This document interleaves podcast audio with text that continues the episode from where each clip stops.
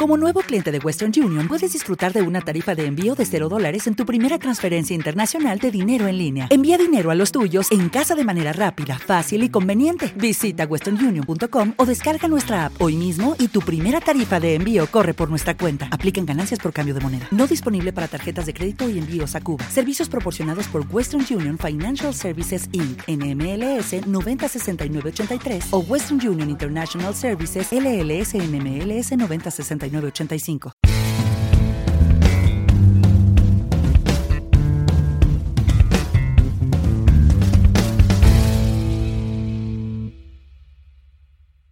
Bienvenidos a un nuevo episodio de No es otro podcast de fútbol.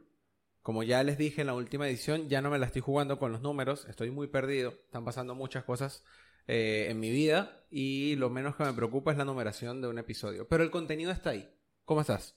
Este es el episodio 192. Este sí es el episodio 192 porque eh, para los que nos sigan habitualmente, si vieron, si escucharon el episodio anterior, sabrán que tuvimos un pequeño desliz. Claro desliz, porque era el episodio 191. ¿Sabes que Eso también nos pasó en el episodio 78, recuerdo. Pero bueno, eso es otro tema. Eh, arroba podcast de fútbol en Instagram, arroba fútbol-podcast en Twitter y no es otro podcast de fútbol en el resto de las plataformas, iBox, Facebook, YouTube y TikTok.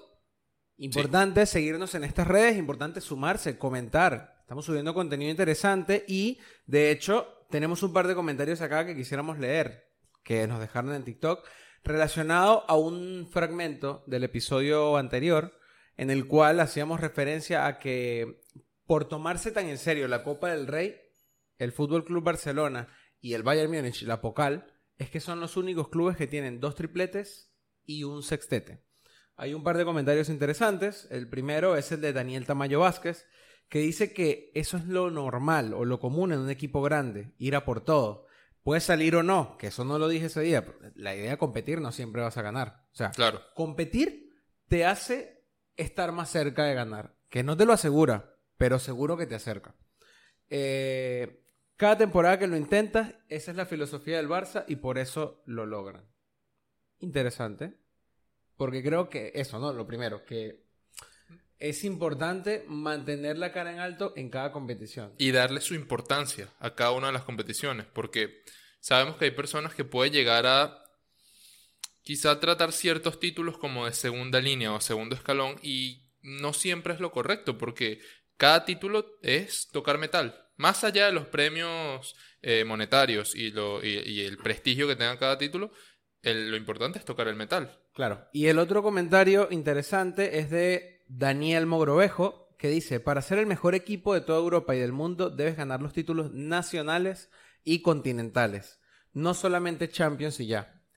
También es un debate interesante porque obviamente se hace referencia siempre a cómo el mejor equipo de Europa es el que gana directamente la Champions y ya hemos hablado acá que en ocasiones no siempre la gana el mejor. Claro. Entenderse como campeón de una competición a veces es hacer 13 partidos buenos las ligas por eso tienden a ser más difíciles, por eso hay gente que les da tanto valor.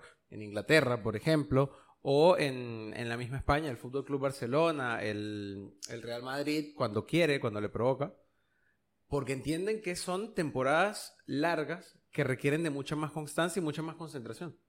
Sí, de hecho, si hacemos una pequeña recapitulación, creo que esta temporada, precisamente, el Manchester City fue eliminado de la Copa de la Liga, de la, de la que es la Carabao exactamente, por primera vez en, no sé, creo que cuatro o cinco temporadas que tenía eh, ganándola de forma consecutiva. Puede ser, ya le vamos a pedir a. no, creo que han llegado, ponerle. O a las finales, por lo menos. De las últimas seis han llegado a cinco finales, una cosa así. Y... Eso habla de la constancia que le da también a una copa que quizá otros equipos no le dan tanta importancia. Y es una cuestión de mantener la concentración independientemente de cuál sea la, Em, la competición. Sí. Acá es donde vamos a entrar con el tema del video. ¿Quieres? Dale el inicio tú. Dale.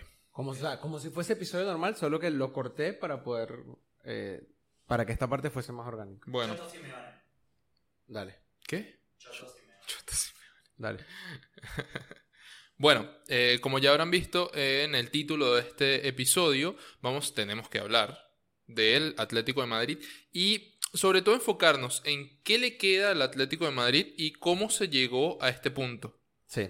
Entonces, lo primero que hay que decir acá, y que es una realidad total, es que el Atlético de Madrid va a encarar el segundo semestre de la temporada de la peor manera posible. Está eliminado de las copas nacionales e internacionales. Y esto hace que el Cholo Simeone tenga un grave problema porque ahora tiene una plantilla descompensada y se la va a tener que jugar con esa plantilla descompensada el resto de la temporada y con el riesgo también de que muchos jugadores se desentiendan.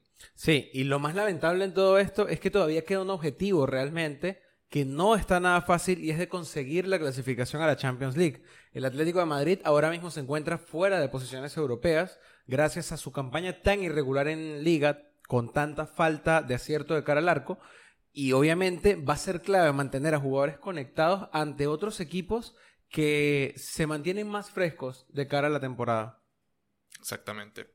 Bueno, em, hay que aclarar eso sí, primero que nada, que este episodio lo estamos grabando justo antes de que juegue el Atlético de Madrid esta jornada del día domingo.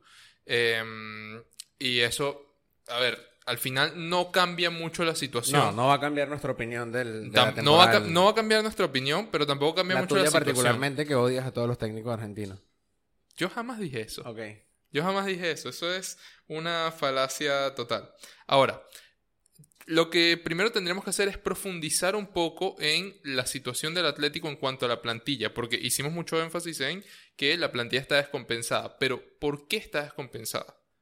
Y lo primero que hay que decir es que la línea que siempre ha caracterizado a Cholo Simeone por ser la más eh, fuerte, la más fiable, es la que más dolores de cabeza está dando en las últimas, diría, los últimos dos años y medio con tranquilidad, que es la, la saga de centrales. Claro. En donde tenemos a un Felipe que es totalmente anticompetitivo, de hecho, esta temporada prácticamente no ha jugado porque es que no puede jugar la temporada pasada fue totalmente desastrosa y yo pensé que no iba a seguir en el equipo.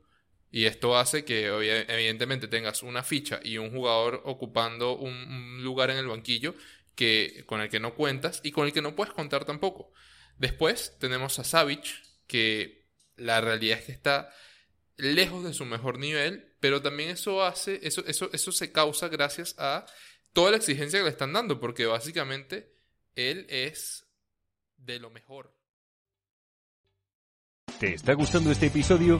Hazte fan desde el botón Apoyar del podcast de Nivos. Elige tu aportación y podrás escuchar este y el resto de sus episodios extra. Además, ayudarás a su productor a seguir creando contenido con la misma pasión y dedicación.